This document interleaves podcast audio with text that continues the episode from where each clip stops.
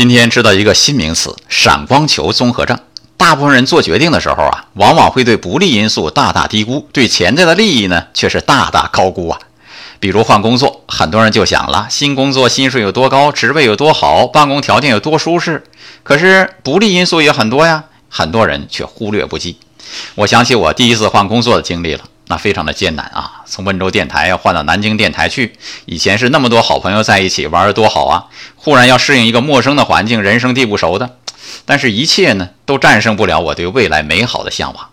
事实上，如果不是抱着更好的憧憬去换工作，怎么可能换得成呢？在我看来，闪光球综合症真是一种健康的心理机制，也是上帝对人类最美好的祝福。